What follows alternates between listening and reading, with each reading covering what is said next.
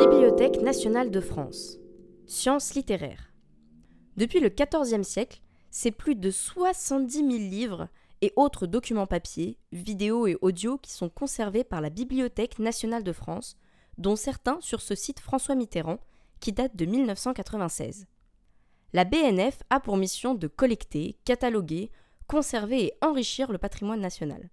Pour cela, un véritable laboratoire met en place des techniques de conservation et numérise des livres datant du Moyen Âge. Buzzy Après une bonne séance de lecture, rien de tel que de se faire une toile au ciné d'à côté dans l'un de ces fameux love sites.